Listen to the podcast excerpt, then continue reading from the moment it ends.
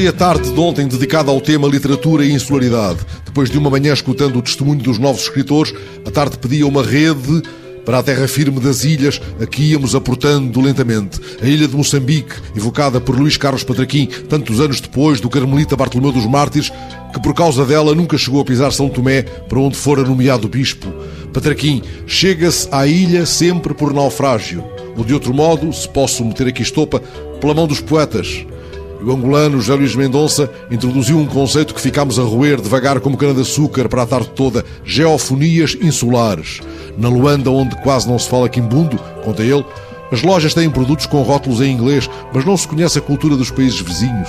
Não conheço nenhum escritor zambiano, garante Mendonça, jurando que os angolanos precisam de uma formidável competência linguística para comunicarem com os vizinhos da parte austral do continente. Muros linguísticos. E com Moçambique, é tamanha a distância que há dificuldade em trocar livros, por exemplo. Precisamos de uma rede regional dedicada à cultura, garante Luís Mendonça. Mas a crise do petróleo veio atrapalhar eventuais boas intenções. Já o brasileiro João Paulo Cuenca, aqui chegado, descobriu que estava vivo pela primeira vez em Cabo Verde, já vagueou abundantemente pelo platô, garante que não quer mais ir embora. Cita Eduardo Lourenço por causa da ilha mítica da Europa onde o português vive. Foram ao Brasil e ao mundo, os portugueses, deixando pelo caminho, mais do que bacalhau à uma dúvida: ficar ou partir?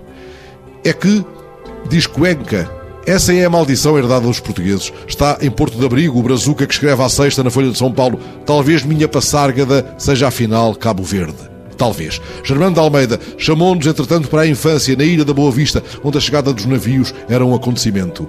E João de Melo levou-nos à morada do navio, onde percebeu, aos nove anos, que afinal o mar era plano, porque o mar da infância de João de Melo, até esse momento, era oblíquo e subia, tocava no céu. Calculai o bruá que se fez na sala da cidade da praia quando ele disse: Eu nasci na Achadinha, entre o Nordeste e a Ribeira Grande. É claro, foi preciso que ele dissesse a Ribeira Grande dos Açores e não esta.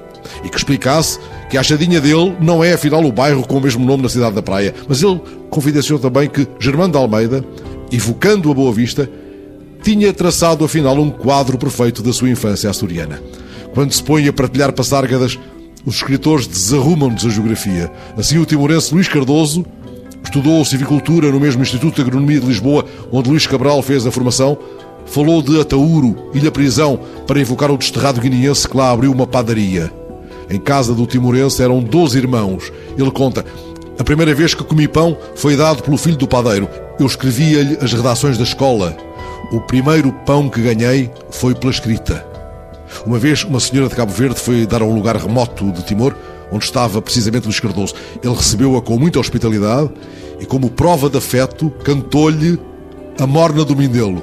Já não fui a tempo de ligar o gravador, atrás de mim começaram, entretanto, a entoar a morna e eu espreguicei-me na rede, saboreando o lado amável da condição de ilhéu.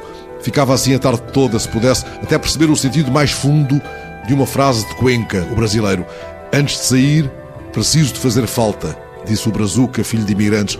Podeis anotar a frase sinto saudades do que vou deixando para trás.